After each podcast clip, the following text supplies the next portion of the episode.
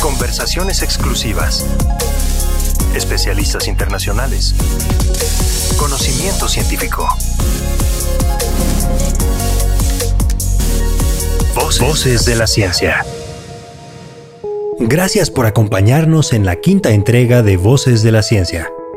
En esta tercera temporada le presentamos la conversación con la doctora Esther Holgado, oncóloga que desde el Hospital La Luz en Madrid, España, nos seguirá hablando acerca del cáncer de mama triple negativo.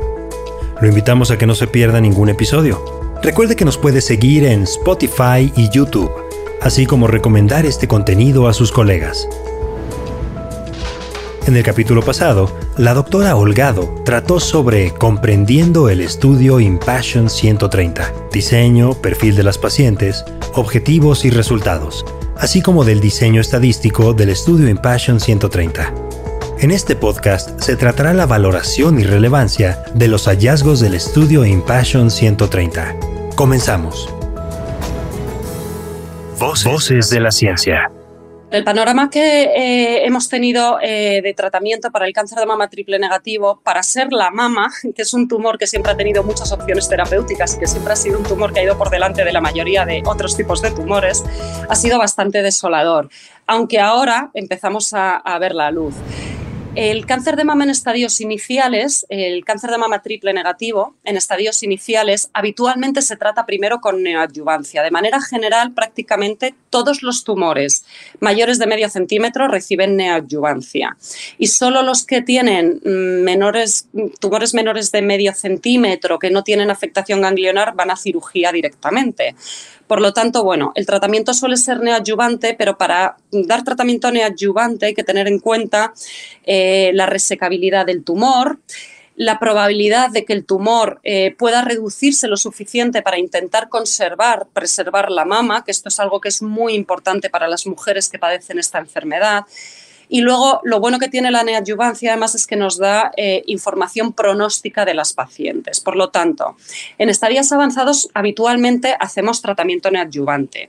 ¿Con qué? Con quimioterapia. ¿Y con qué quimioterapia? Pues fundamentalmente con quimioterapia basada en, antraciclinas y taxanos. Y todavía seguimos con la discusión de, de los platinos en neoadyuvancia.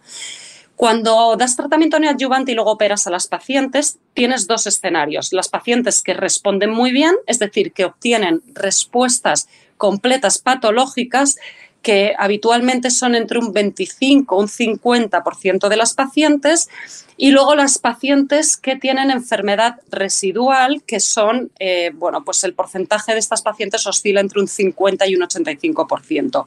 Con esas pacientes eh, puedes eh, no hacer nada en cuanto a tratamiento oncológico médico, es decir, no dar más tratamiento, no dar más quimioterapia, aunque es verdad que hay algunas escuelas que sí que dan la capecitabina adyuvante. En el contexto metastásico, pues por desgracia eh, no hay muchas opciones. Hasta hace muy poco. La opción que hemos tenido en el contexto metastásico ha sido quimioterapia, eh, quimioterapia habitualmente eh, en monoterapia habitualmente basada en taxanos, la, en la primera línea de quimioterapia eh, para el cáncer de mama eh, metastásico triple negativo habitualmente son los taxanos y luego las líneas sucesivas, pues distintos fármacos de quimioterapia, la eribulina, la capecitabina, las antraciclinas y es un, por desgracia, es una enfermedad donde no tenemos dianas porque el tratamiento hormonal no funciona, las ciclinas no funcionan, los tratamientos anti-ER2 por supuesto no funcionan y el, el, bevacizumab, que es un anticuerpo monoclonal eh, dirigido contra VIGIF, pues es un tratamiento que eh, no está aprobado en todas, en todas partes. De hecho, en Estados Unidos no está aprobado. Por lo tanto, pues eh, la desgracia de este tumor es que hay pocas opciones terapéuticas y encima, las pocas opciones terapéuticas que tenemos tienen unos resultados bastante decepcionantes, de tal manera que cuando tú pones un tratamiento de quimioterapia en esta enfermedad en primera línea, la duración de la respuesta a ese tratamiento suele ser unas 12 semanas. Pero es que cuando pones una segunda línea, la duración de las respuestas baja a nueve semanas. Y cuando pones tercera línea o sucesivas, esta duración no llega prácticamente al mes. Por lo tanto, nos encontramos con una enfermedad que es incurable, en la que el pilar del tratamiento es quimioterapia. Eh, la quimioterapia suele ser monoterapia basada en taxanos o antraciclinas en primera línea.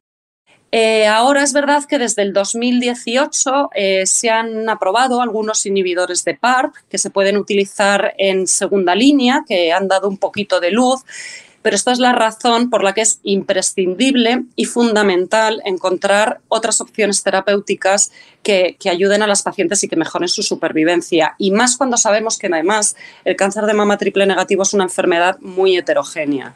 Y por lo tanto, los esfuerzos que hay que hacer eh, son muy grandes para encontrar mejores opciones terapéuticas, porque es una necesidad médica que hasta hace muy poco no hemos tenido cubierta y que tenemos que seguir trabajando. Con esto terminamos el episodio. En la siguiente entrega, la doctora Holgado hablará sobre el racional de combinación de quimioterapia con inmunoterapia, entendimiento de napa-clitaxel como compañero de atezolizumab. Para que el sistema inmune ataque al tumor y para que los fármacos de inmunoterapia sean eficaces necesitamos dos cosas.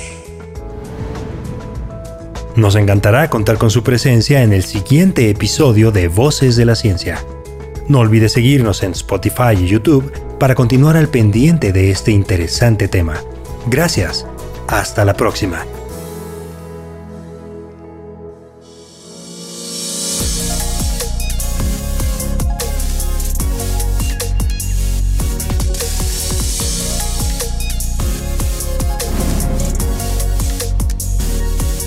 Voces de la ciencia.